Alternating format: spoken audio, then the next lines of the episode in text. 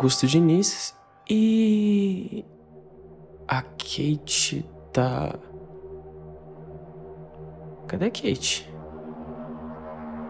Tá, achei. A Kate tá dentro do guarda-roupa. Dormindo, é isso. E é madrugada. E provavelmente ela tá com muito sono.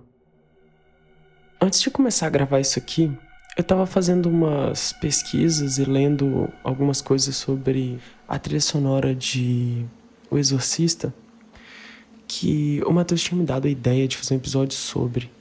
Mas eu achei a história muito interessante e acho que seria mais legal abordar num episódio mais longo, não nesses curtinhos que eu ando fazendo. Então eu vou guardar essa pro futuro. Mas fiquem aí com um dos melhores temas de terror do cinema, que na verdade não é bem feito pro filme, mas foi muito bem escolhido e é muito bom.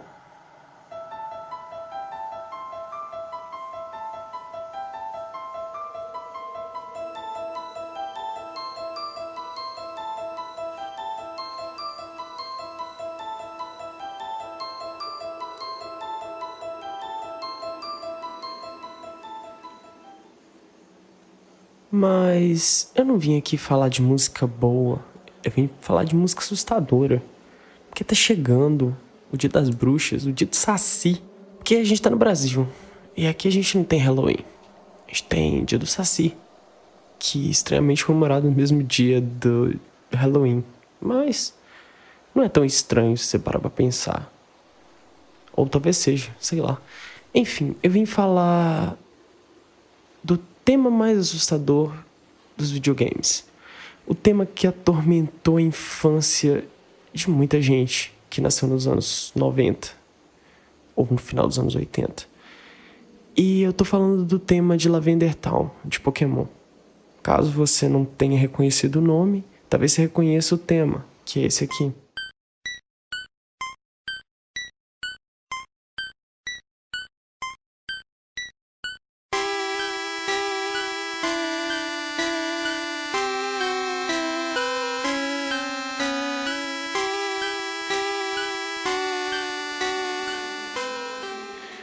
Eu de coração espero que você não tenha se lembrado dessa música, porque provavelmente se você se lembra, você teve algumas memórias um pouco perturbadoras, porque essa música realmente ela se destacava em Pokémon. É, essa versão é a versão do primeiro Pokémon, Pokémon Red e Pokémon Blue, ou se fosse no Japão, Pokémon Red e Pokémon Green. E a parada que fez com que essa música se tornasse uma lenda ainda maior e algo mais perturbador é que foi postada num site chamado Pastebin no início dos anos 2000 uma creepypasta chamada Síndrome de Lavender Town, aonde mais de 200 crianças teriam morrido e muitas outras teriam sangrado pelo nariz ou tido fortes dores de cabeça. E essas 200 crianças que morreram, elas foram meio que impulsionadas a se suicidar, só por ouvir a música. Bom, isso é uma lenda. Uma lenda que foi criada em cima de um problema em um episódio de Pokémon, onde crianças com epilepsia tiveram crises epiléticas por causa da alta frequência de cores vermelhas e azuis é, mais conhecido como episódio do Porygon, onde tem várias explosões vermelhas e azuis. É, acredito que seja grande parte do embasamento dessa creepypasta, dessa lenda, que atormentou minha infância. E espero que não tenha atormentado de mais ninguém. Mas acredito que sim, porque isso foi bem viral há muitos anos atrás. Essa música foi composta por Junichi Masuda, que compôs todas as músicas do Pokémon. Red e Blue e green se você for do Japão.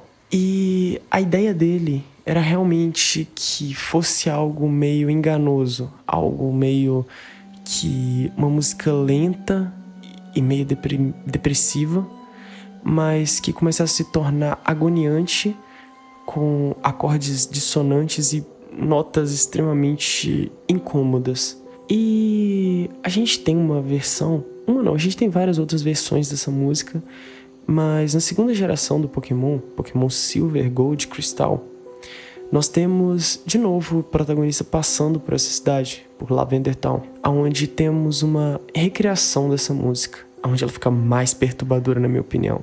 Ouve aí.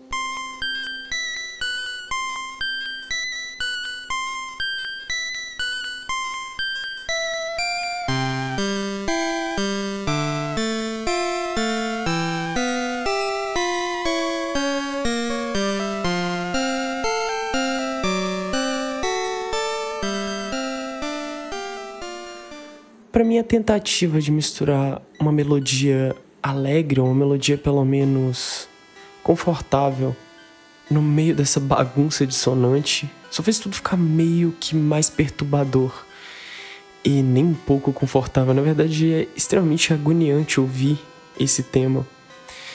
Eu não sou um grande fã de chiptune, nem 8 bits, 16 bits, enfim. Eu sempre deixei isso bem claro não é algo que me agrade 100%, mas quando eu era mais novo, eu me colocava à prova ouvindo horas e horas desse tema.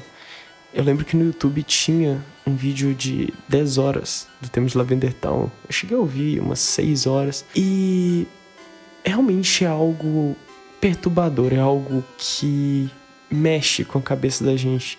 E quando você lê essa creepypasta e com a inocência de, de de um pré-adolescente, a inocência de uma criança, tudo fica um pouco mais crível. E eu acreditei fielmente que isso era verdade por muito tempo, porque parecia ser possível. E eu lembro que depois que isso começou a viralizar, foi mudada essa creepypasta de uma forma que, para parecer mais crível ainda, como ah, que a música original que causava essa sensação nas crianças ela foi modificada nos cartuchos é, refeitos e enfim. E bom eu era bem inocente isso para mim parecia cada vez mais crível. E como era difícil achar notícias achar fatos na internet no início dos anos 2000, eu realmente acreditei. E quando eu tive a oportunidade de ouvir 10 horas disso, eu achei realmente que eu ia ficar perturbado de ouvir. E isso me tocou de uma forma psicológica onde eu achei que eu tava delirando e que eu tava viajando muito e, e tudo parecia um pouco mais horrível. Mas provavelmente tudo um efeito placebo. E eu queria falar essa lenda de Halloween e falar um pouco dessa música que eu gosto tanto e que eu acho que é realmente perturbadora. E para quem não conhece, ouçam ela inteira e tirem suas próprias conclusões. Ela tá tocando aí ao fundo, mas depois vocês ouçam ela com mais atentos aos detalhes e leiam sobre a história de Lavender Town de Pokémon, que é uma cidade onde os Pokémon mortos são enterrados. Sim, Pokémon morrem. No mais, é isso, gente. Espero que vocês tenham gostado. Espero não ter assustado ninguém. Se você tiver ouvido isso à noite, espero que não tenha nenhum pesadelo ou fique a noite inteira acordado. Bom, eu acho que a gente é velho demais para isso. Bom, se você não for velho demais para isso, eu sinto muito, porque isso atormentou a minha infância. E mais é isso. Meu muito obrigado. Me manda mensagem lá nas redes sociais. A Kate continua dentro do guarda-roupa. E acho que ela não vai levantar. De novo, muito obrigado e adiós.